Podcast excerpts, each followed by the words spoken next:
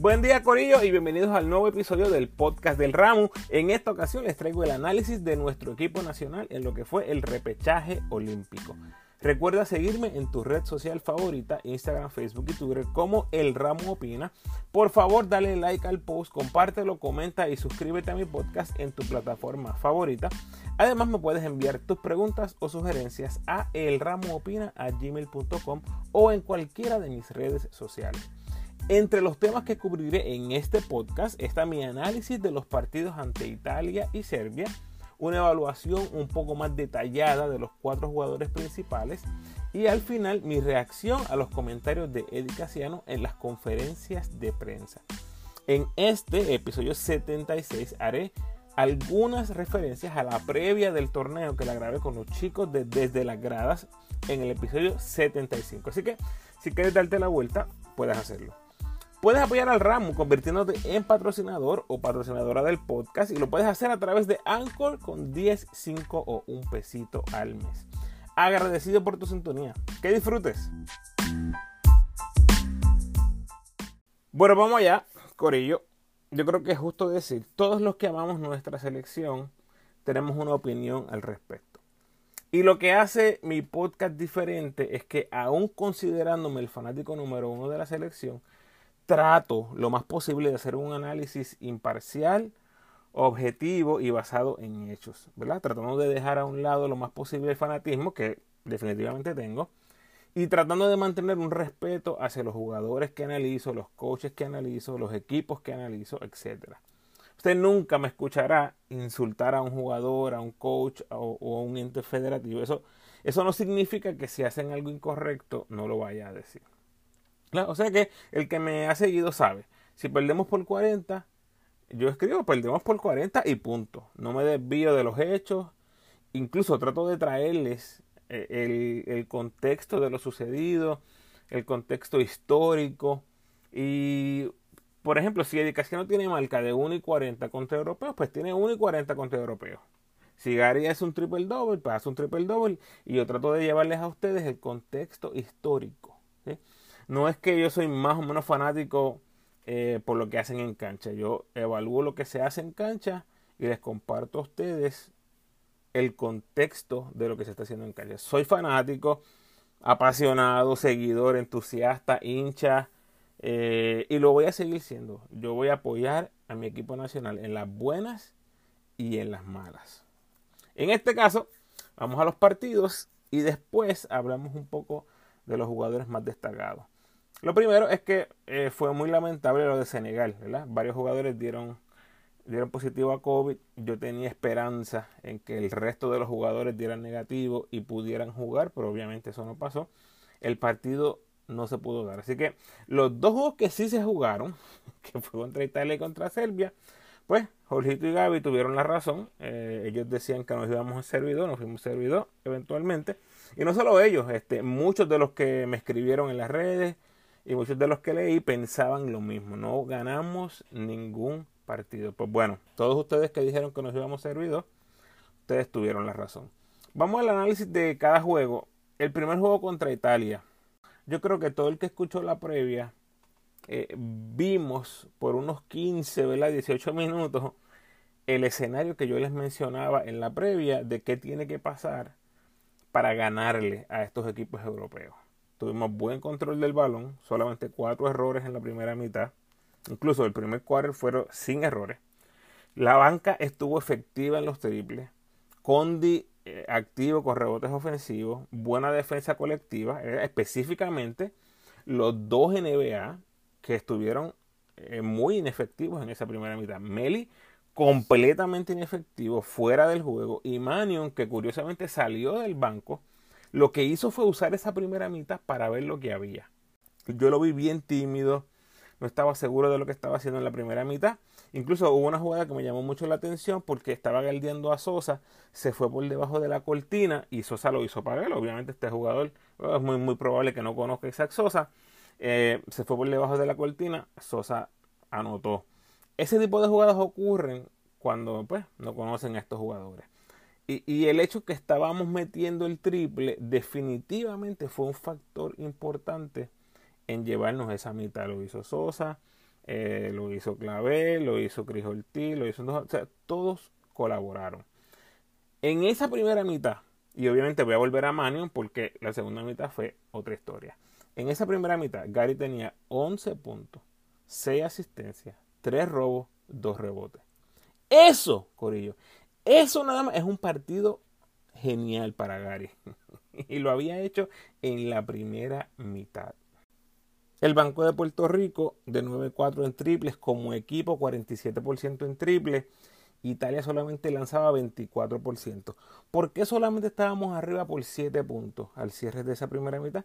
Italia tenía de 12-12 en tiros libres y cerraron la mitad con un rally de 12 a 2. Curiosamente, algo similar pasó al final del tercero.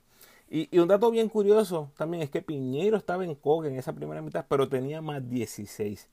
Eso pasa, esos son los jugadores especiales que no tienen que necesariamente meter el balón para que tengan un impacto en el juego. Yo creo que eso hay que resaltarlo grandemente porque ese es Piñero.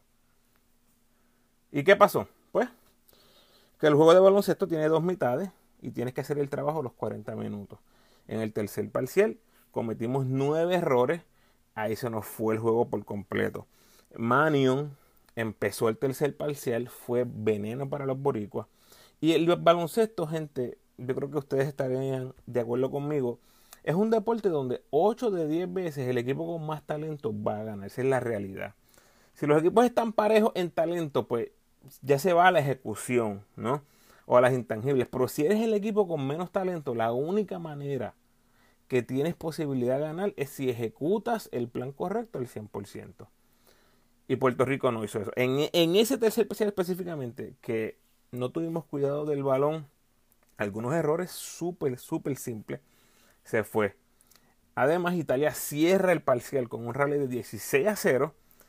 Y, y en ese momento, al final del tercer parcial, Italia solamente tenía 9 errores, Puerto Rico 13. O sea que en un parcial se, le dio vuelta completa a lo que fue el, partido. Eh, una vuelta de 180 grados. Ahora estuvimos todo el tiempo, ese cuarto parcial, jugando catch up. Y aunque tuvimos oportunidades reales, pues, nunca logramos recuperar esa ventaja. El tercer parcial fue esa diferencia. Eventualmente perdimos el juego 90 a 83 con Serbia, que obviamente todos sabemos ya, si estás escuchando este podcast que lo sabes, perdimos 102-84. Serbia, un equipo con más talento, con más recursos, con una rotación más amplia, aunque estaban perdiendo jugadores, o habían perdido uno de sus mejores jugadores, Stefan Jovic. Eh, la realidad es que aún perdiendo ese jugador, y observemos esto porque estas son cosas bien claves, ningún jugador de Serbia jugó más de 30 minutos. Nosotros tuvimos a Piñero y a Gary jugando prácticamente todo el partido, porque después que Gary tuvo los minutitos de descanso en la primera mitad, que los tuvo Gandía, que me parece que fue entre el minuto 2 del primer parcial al minuto 8 del segundo parcial, algo así. Gary después no volvió a descansar el resto del juego. Piñero jugó prácticamente todo el partido. Y eso había que hacerlo. Pero evidentemente eso va a tener un impacto en nuestros jugadores, especialmente en la defensa. Escuché por ahí que la diferencia en los tiros libres fue abismal y que fue un factor y todo esto. Y, entiendo, entiendo ese argumento, pero cuando miras el partido, miras el box score, a Serbia se le pitaron 19 faltas y a Puerto Rico 26. O sea, no importa la liga que usted juegue, un diferencial de 7 faltas personales no equivalen a una diferencia de 25 tiros libres no hace sentido. It doesn't add up. Eso no es correcto. O sea que hay mucho más que fueron el tiro libre y nosotros no. Nosotros lanzamos 50% en triples, que eso es magistral. Y de nuevo, esto es lo que a mí me gusta hacer con los que me siguen y me escuchan. Vamos a traerlo al contexto, ¿no? Esto había ocurrido apenas dos veces bajo Edicaciano. Y las dos habían sido en victorias. Una fue contra Bahamas y otra fue contra Colombia. o sea, este es territorio que pocas veces hemos transcurrido. O sea, lanzar 50% en triple. Cualquiera diría, ah, oh no, pues ganamos el juego por 20. Ustedes seguramente estarán de acuerdo conmigo que Bahamas y Colombia, o que Bahamas, Colombia y Serbia, no pertenecen a la misma ecuación. Y sí, metimos 50% en triple, pero ellos lanzaron 44%, que es excelente. Y curiosamente, ambos metimos la misma cantidad, que fueron 12 triples, por lo tanto no es una diferencia significativa en el partido. Además, el porcentaje de campo en general fue prácticamente idéntico, Serbia 53.6, Puerto Rico 53.2. Entonces, ¿dónde está la diferencia, Ramos? Sencillo, en los errores y en la banca. Puerto Rico no puede cometer 18 errores en un partido ante una potencia mundial y esperar ganar.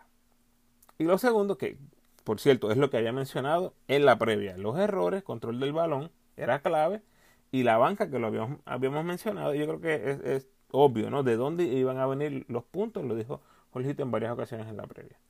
Su banca, la banca de Serbia, dominó la nuestra 38 puntos a 9.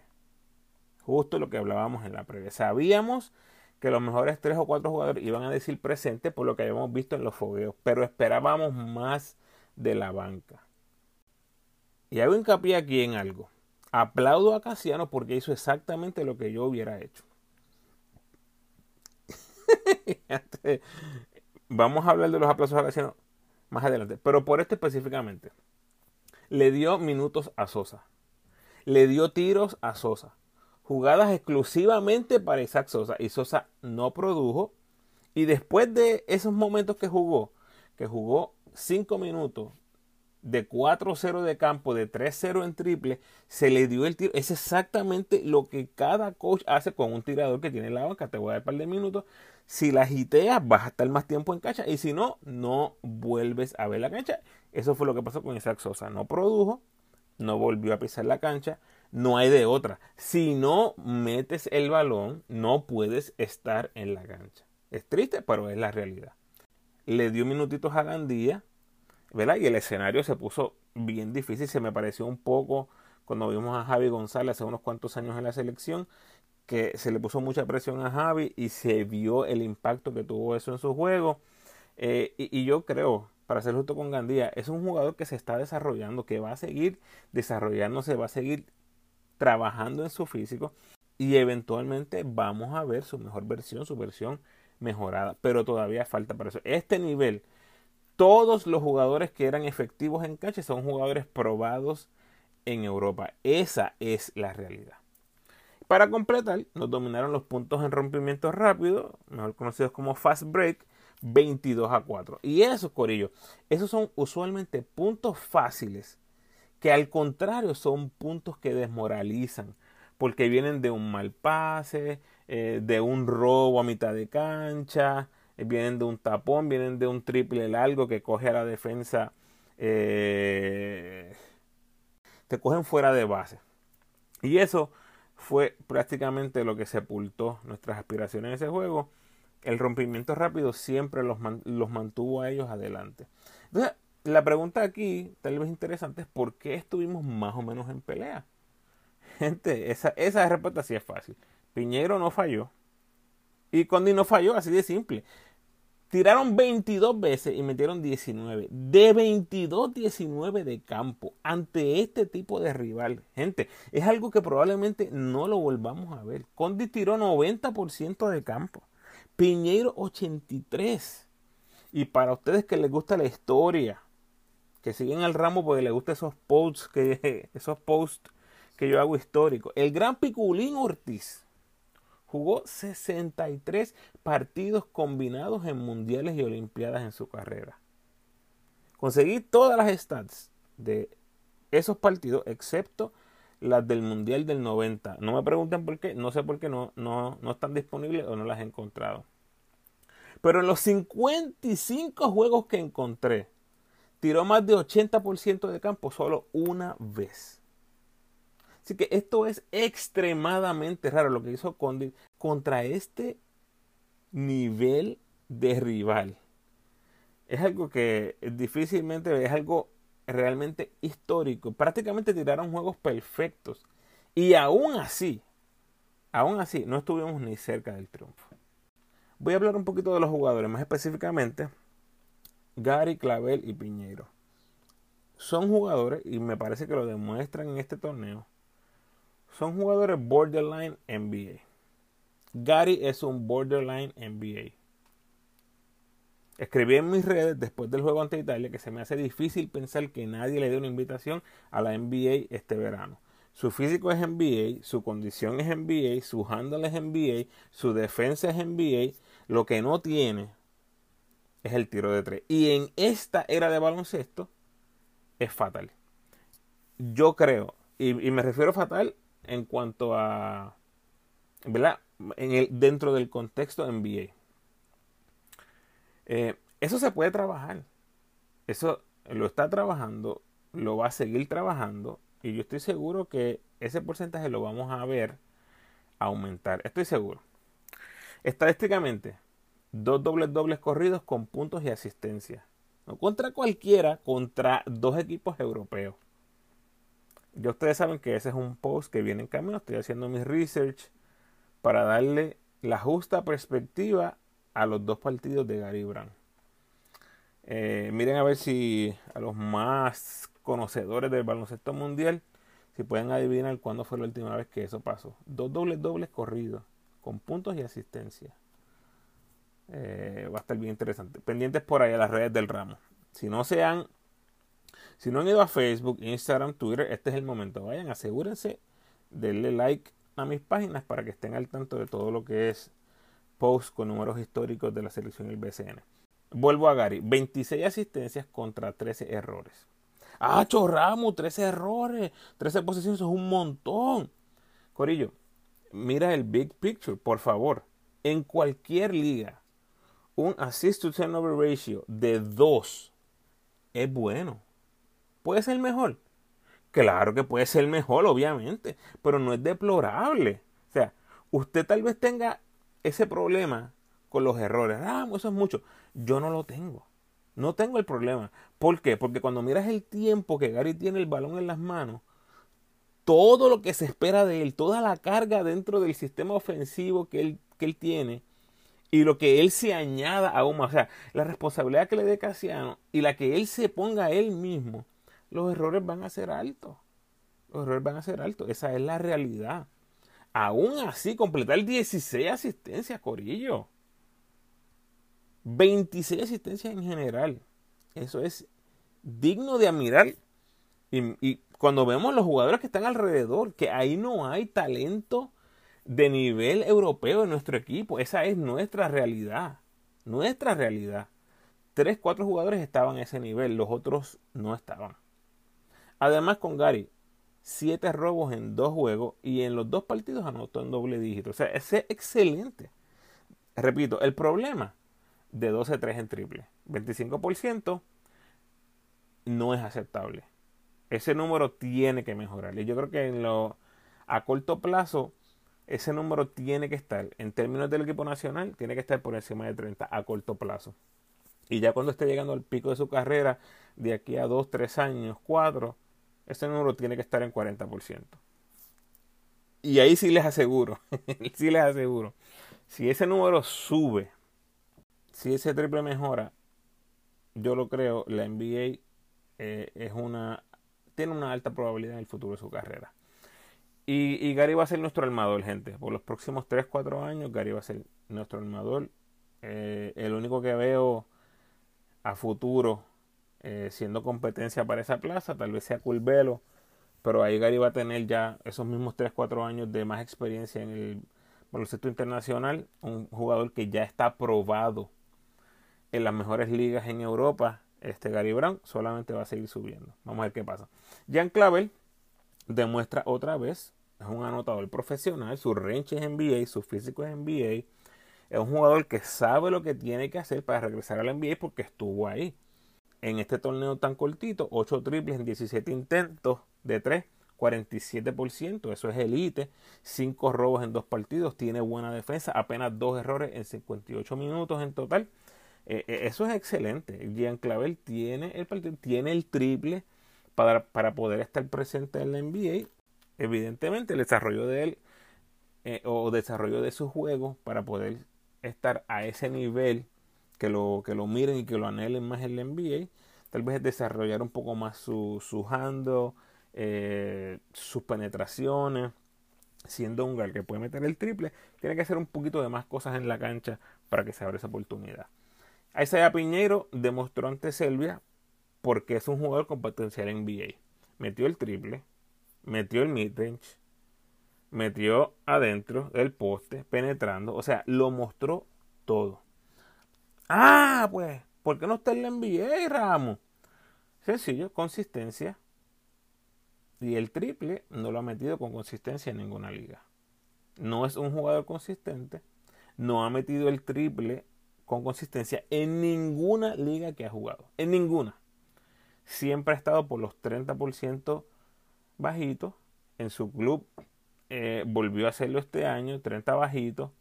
Y realmente es que él es un 4 que está haciendo la transición a un 3. Es un jugador con mentalidad 4 en el cuerpo de un 3. Y poco a poco ha estado haciendo esa transición a la 3. Así que me alegra muchísimo que en cierta manera la selección le haya dado ese break a Piñero de jugar la 3. Tiró de 6-4 en triples en el repechaje, bajo volumen, pero muy buen por ciento. Pero yo espero que eso le ayude en lo mental y, le dé esa confianza y decir, eh, ese trust, ¿verdad? Dice en inglés, de que él pueda confiar que en la selección lo van a ayudar a hacer esa transición. Yo lo veía en la 4 a él. Inclusive, si en este torneo hubiese estado Barea, el cuadro de cierre, me parece que hubiese sido Gary con Barea, Clavel en la 3, Piñero en la 4 y Condi en la 5. Podemos debatirlo todo lo que quieran, que si dos armadores en la 1 y la 2, bla, bla, bla, bla, bla esos hubiesen sido los mejores cinco, hubiesen sido tal vez los cinco para finalizar los juegos. Eh, pero no pasó, así que se dio la oportunidad para que Piñero jugara la 3. Y yo creo que esos son notitas que se apuntan, ¿verdad? En, las libretitas que ayudan muchísimo. Y finalmente, Condit realmente merece un párrafo aparte porque eh, eh, fue impresionante lo que hizo. O sea, y, voy tal, vez un poco más allá en cuanto a la NCAA. Si Iowa State no le va a dar minutos, no veo descabellado pensar que se salga de la universidad en medio de la temporada, en medio del semestre y del salto al profesionalismo. O sea, un 6-10 con esas habilidades no se consigue todos los días. Y escuchen esto. En 82 partidos en Iowa State ha intentado tres triples y no tuvo éxito. Y cuando lo vimos en la selección, no es que tomó el triple, es que lo tomó con confianza. Eso vale, mi gente. Ante Selvia, este chamaquito de 20 años enfrentando a un veterano NBA como Boban, un tipo incomodísimo. O sea, mis respetos para Condi. Yo creo que ese juego ante Selvia nos muestra tal vez el techo de Condi, ¿verdad? Con cuatro o cinco rebotes más, eso hubiese sido una línea aún más impresionante. O sea, y tengamos eso en perspectiva con 20 añitos. O sea, es impresionante. Y eso también viene por ahí en un post, porque quiero que pongamos en perspectiva el, partido de Conde con 20 años con los otros jugadores de 20 años que hemos tenido en la selección. Tal vez historias recientes, lo que es Peter, eh, lo que es Dani. Tenemos que evaluarlo de esa manera para ser justos. La perspectiva justa de lo que ha hecho Condit en este torneo, ¿verdad? Eh, y se los digo porque puse en perspectiva el partidazo de Gary ante Italia y voy a hacer lo mismo con este de Condit, así que bien pendiente a mis redes. Lo que quiero decir es que de los que dijeron presente, sin lugar a dudas, estos cuatro son el presente de la selección. Es una pena que no volvamos a ver a Condit hasta el verano del año que viene. Esperemos, ¿verdad? menos que del el profesionalismo, porque si del salto el profesionalismo, ahí se va a involucrar lo que sería su posibilidad de NBA, campamentos, etcétera. Vamos a ver, vamos a brincar el charco todavía, pero eh, son jugadores que ninguno, ninguno de estos cuatro jugadores ha llegado a su pico, así que lo mejor está por venir, lo mejor está por venir. Muy bien. Eddie Casiano dio unas expresiones durante algunas conferencias de prensa y quiero abarcarlas ahora. Hay dos áreas de las que quiero hablar. Me parece que él está corriendo con dos sombreros, dos áreas en la selección. Él tiene el sombrero de gerente general, reclutador, ¿verdad? Manejo de talento y además tiene el sombrero de coach. ¿Por qué lo digo? Porque lo hemos visto. Lo digo porque lo hemos visto. Ha viajado a reclutar jugadores, a conversar. O sea que no solamente él se va a la práctica, damos los jugadores, yo, yo los coacheo, yo voy al torneo, yo coacheo. Es un jugador que ha estado, perdón, es un dirigente o es una persona que ha estado envuelta en diferentes áreas del trabajo en el equipo nacional. Por eso yo lo voy a llamar ahí como general manager o reclutador, que es lo que se anunció que está haciendo Carlos Arroyo ahora. Eh, él lo había estado haciendo en alguna manera. Entonces hay que evaluar las dos áreas por separado, si queremos ser justos. Se le hizo la pregunta después del juego ante Serbia cómo evaluaba su trabajo y dijo que dijo yo he traído disciplina y otra cosa. Vamos a escuchar lo que dijo. Marcos Mejia, Mejias Ortiz. Uh, hi, coach. Uh, with this loss, the end of this Olympic cycle, uh, there's been five years since you took the helm of the national team with up and downs, different situations. How do you evaluate yourself, the job you and the coaching, the coaching staff have done over the last years, and what are the areas of major improvements ahead of the World Cup qualifiers and to try to qualify to the 24 Olympics? I'm not the right person to evaluate my, my job. I think that's that should be the president of the federation. I think uh, I evaluate the players in the in, in, the years we've been going up and down. Um, it, has been a hard a hard four years. Uh, we we have got guys coming out in and out.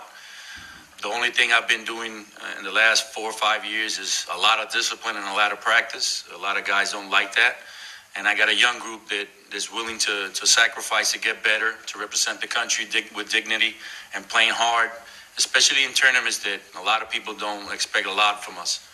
So uh, I'm not the, the guy to evaluate. I think playing wise, you can see the way that we worked, the way we, we these guys competed.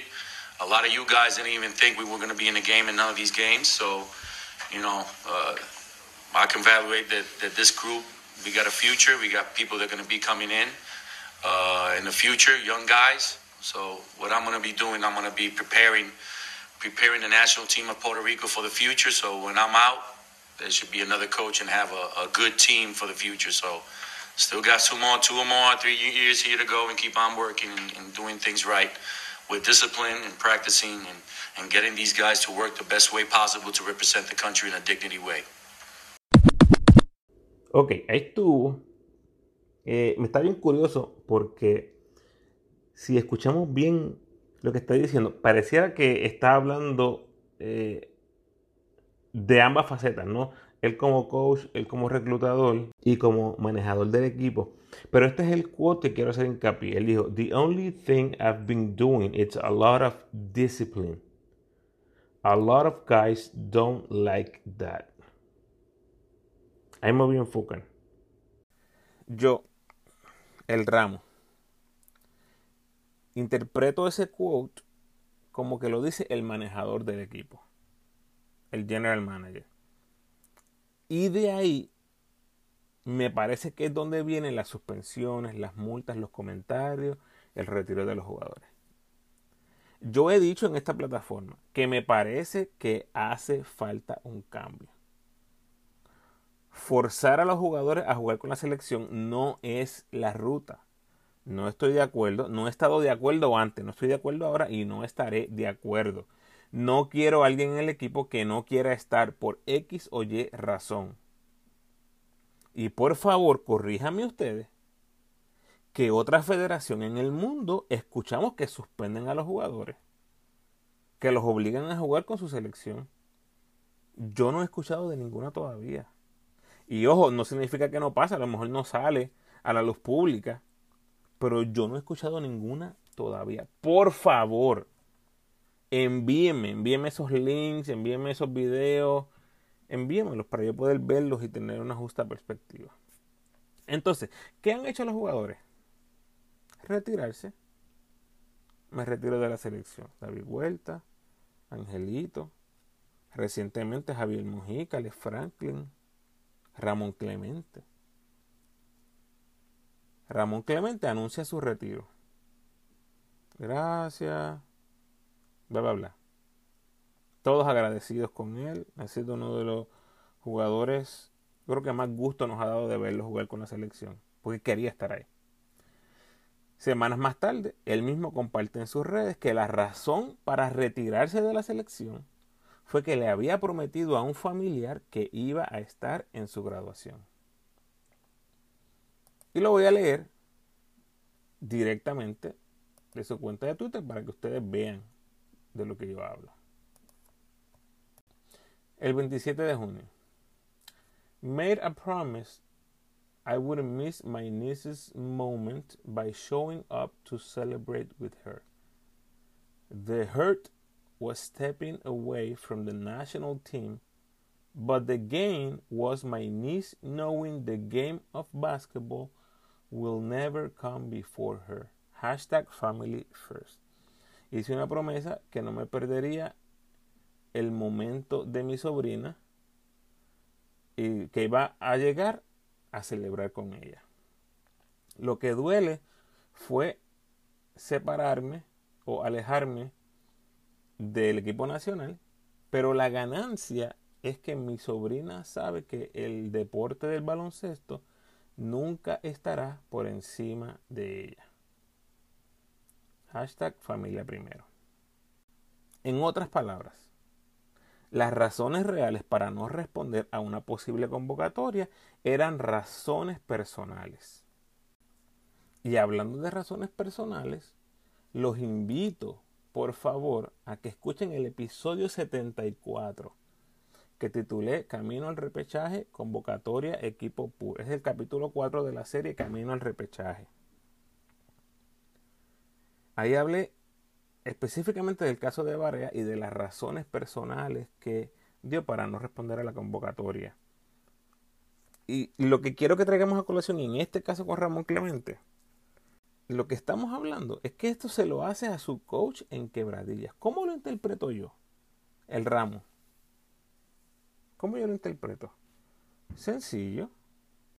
Ramón Clemente posiblemente se olía o le habían dicho que iba a ser convocado o que podía era una posibilidad bien grande debido a todas las bajas que estaban pasando y él sabe que si él dice no voy a estar porque tengo razones personales, tengo una graduación que ir, es una posibilidad que la federación dijera que una graduación va primero que el equipo nacional. Negativo, ¡boom! Una suspensión, una multa. Entonces, ¿qué él dice? Yo me retiro, tranquilo, ya di todo lo que iba a dar a la selección, pero ahora sabemos que la, la razón principal era por estar en una graduación. Y yo ya les he dicho antes, si escuchan esa parte, eh, pues, escúchenlo por favor con, con detenimiento. Si Ramón Clemente viene y me dice, es muy importante para mí que yo esté en la graduación de mi sobrina y en el cumpleaños de mi mamá. Es una razón válida, brother. Tranquilo, vaya. Es su vida personal. Este es el que quiere. Les pregunto, Moncho, ¿hacía ese equipo del repechaje que estuvo en serie? Sin duda. Es más, posiblemente es Moncho quien cerraba el partido con Gary Clavel, Piñero y Condi. Yo creo que sí. El perfecto glue guy para cerrar esos partidos. Hace lo que no sale en la estadística. Hustle. Is a dog. Como dicen el jugador gringo. Es bien curioso, es bien curioso. Y otra cosa que ocurrió, desde el plano, de nuevo, desde el plano viendo a Eddie Casiano como el manager del equipo, el manejador, fue la salida de Barea. Y lo traigo a colación porque Casiano aparenta responder a Barea. Y escuchen esto, porque ahora les voy a poner los dos audios. El audio de José Juan Barea, en lo que él dijo específicamente, y la respuesta que aparentemente da Casiano ante ese comentario de José Juan Barea. Primero escuchemos el audio de José Juan Barea. Es fuerte lo que, lo que nos ha tocado a nosotros. Este, todos esos preolímpicos han sido me hubiera me encantado que uno hubiera sido en Roberto Clemente. ahí sí que hubiera sido la, la historia hubiera sido diferente. Que tengamos que ir para Serbia, eh, nos pone a Puerto Rico en una situación bien difícil. Tenemos que ganar a Senegal y yo creo que a Italia para después cruzarnos. ¿Entiendes? Son momentos que tú dices, pero ¿qué, qué, cuál es la oportunidad aquí? Muy bien, ahí lo tenía. Eso fue, eso lo tiró Andy. Ahora vamos a escuchar a Eddie Casiano durante la primera conferencia de prensa en Serbia. Escuchen lo que dijo. Saludos, Eddie. Eh, varios jugadores están ausentes en este torneo, pero para ti, ¿cuán agradecido estás de los jugadores que están presentes? Sumamente agradecido y, y orgulloso de tener este grupo.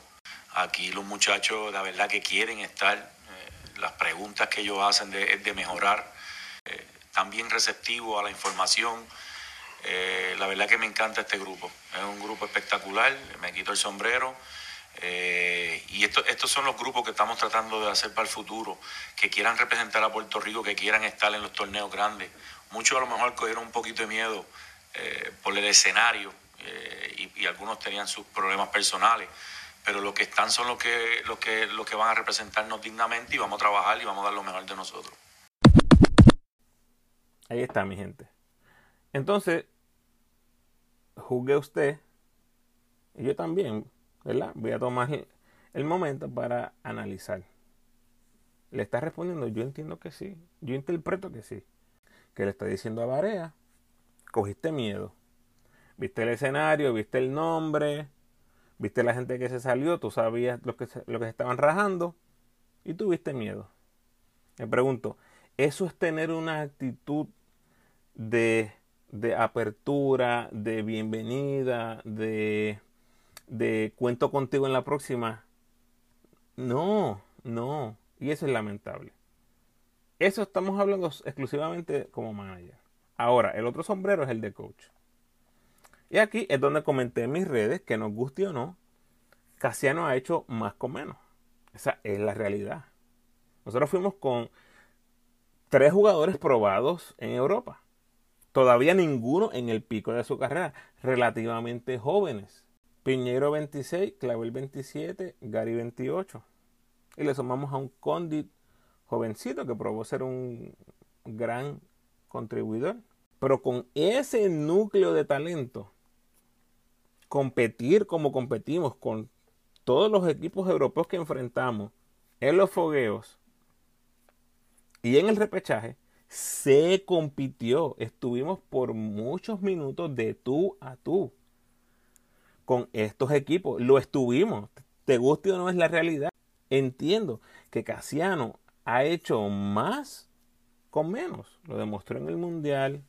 Lo demuestra aquí. O sea que dentro de la cancha, como coach, definitivamente hay que dársela a Casiano. Hay que dársela y yo se la doy. Ahora, le hicieron la siguiente pregunta al coach. Escuchen ustedes para yo no ponerle ningún tipo de salt and pepper a ningún comentario. Escuchemos el audio. Edwin Feliciano. Hi, Mr. Casiano. As head coach of the Puerto Rico national team, you had the chance to qualify for the 2016 and 2020 Olympic Games, but failed to that with a different set of players. Will you step down after another failure? Come on That's now. a stupid question, man. I'm not going to even answer that. Okay. Uh, Es una pregunta estúpida, dijo el Casiano. That's a stupid question. El ramo opina. La pregunta es válida. La pregunta es justa. Ahora, la pregunta viene cargada por quien hace la pregunta. Pues claro que sí. Pero Eddie, you gotta be better than that. You gotta be bigger than that. La respuesta era sencilla. ¿Es hora de renunciar? ¿Vas a renunciar? No. Punto y se acabó. Y usted dirá, ¿por qué, ¿por qué digo que viene cargada la pregunta? Porque la pregunta viene de Edwin Feliciano, que es un reportero, un bloguero, ha estado envuelto en, en la LAI, en el voleibol, en el deporte olímpico, es una figura bastante conocida dentro del deporte en Puerto Rico. Pero no es secreto que Edwin Feliciano no es muy fanático de Eddie Casiano. Y yo quiero ser honesto con ustedes. Hay gente que tenga mucho más contexto de esta relación, pero lo único que yo he escuchado de esa relación es que Casiano lo bloqueó en las redes sociales, algo por el estilo. Eh, Feliciano se sintió por ese bloqueo y que el dirigente nacional tiene que aceptar crítica, bla, bla, bla, que no puede estar bloqueando gente en redes sociales, algo así, era por ahí. Si hay algo más, además de eso, lo desconozco. Pero les doy esta información porque me parece que es relevante para la respuesta del dirigente. Porque el dirigente sabe quién está haciendo la pregunta. Entonces, Eddie, si sabes que hay un reportero que viene, según tú, con una pregunta eh, o viene con mala vibra, viene con una pregunta cargada de malas intenciones, tienes que ser mejor que eso, Edicaciano. Vamos a sincerarnos ustedes y yo. Edicaciano, ¿has fracasado dos veces en tu intento de llevar a Puerto Rico a las Olimpiadas? Sí. Se escucha feo, pero sí. Fracasó Arroyo. Fracasó Peter, Barea, Holland, todos los jugadores. ¿Fracasaron? Sí, se fracasó.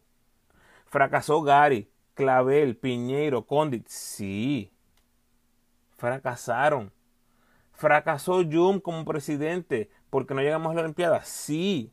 Fracasó el Ramo. Sí. ¿Fracasamos todos en llegar a las Olimpiadas? Sí, fracasamos todos porque todos somos el equipo nacional. Todo el que se puso la camisa de Puerto Rico en cualquier faceta quería 100% que Puerto Rico llegara a las Olimpiadas.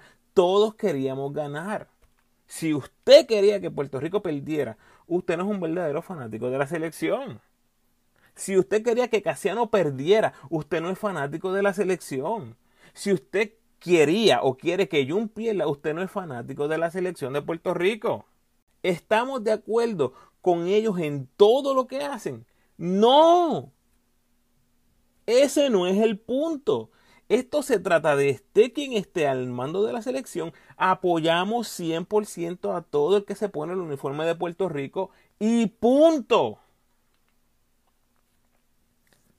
en la cancha con los X y los ceritos, hay que dársela a Eddie Casiano. Hay que dársela. Fuera de la cancha, no se la voy a dar nunca a Eddie Casiano porque la filosofía que está usando, la manera de implantar la disciplina, su filosofía de equipo, cómo maneja el equipo, no está trabajando, no está funcionando porque son más los que están fuera que los que están adentro. no se la voy a dar nunca a Eddie Casiano fuera de la cancha. En cuanto a filosofía, al manejo, el management del equipo nacional, no estoy de acuerdo. Eso no significa que no se la pueda dar con el resultado, con lo que ha presentado el equipo nacional en cancha, viendo lo que tenemos en cancha y lo que estamos enfrentando. Esto es lo triste de esto. Escuchen esta lista de jugadores. Barea, Napier, Holland, Harkless, Tyler Davy, Angelito, Huerta, Justin Reyes, Moncho, Collier.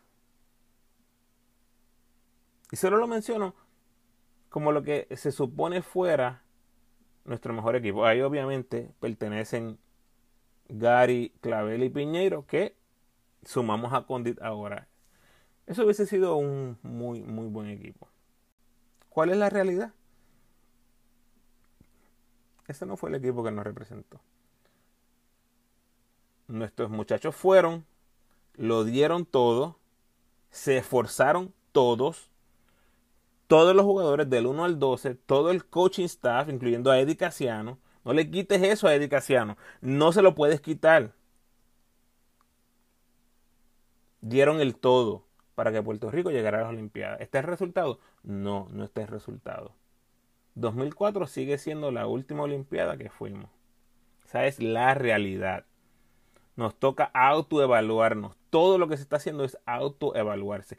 Y si ya ellos entienden, y me refiero a Casiano y Jung, si ellos entienden que ya se hizo la autoevaluación y no hay áreas en las que mejorar, pues entonces estamos mal.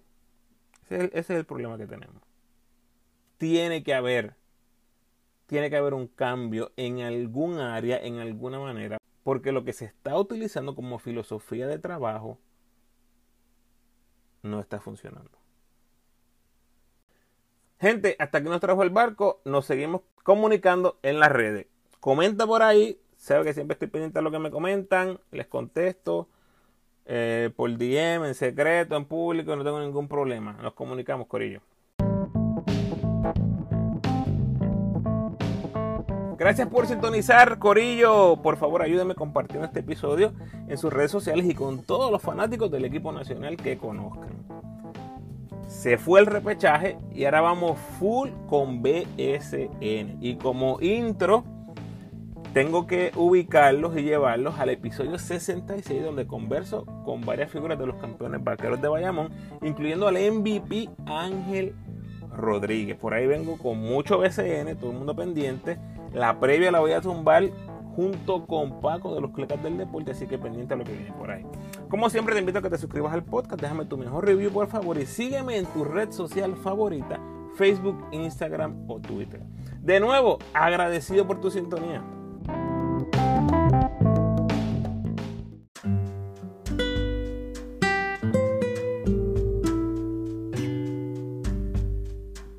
El pensamiento de hoy. Jehová te guardará de todo mal. Él guardará tu alma. Jehová guardará tu salida y tu entrada desde ahora y para siempre. Bendiciones.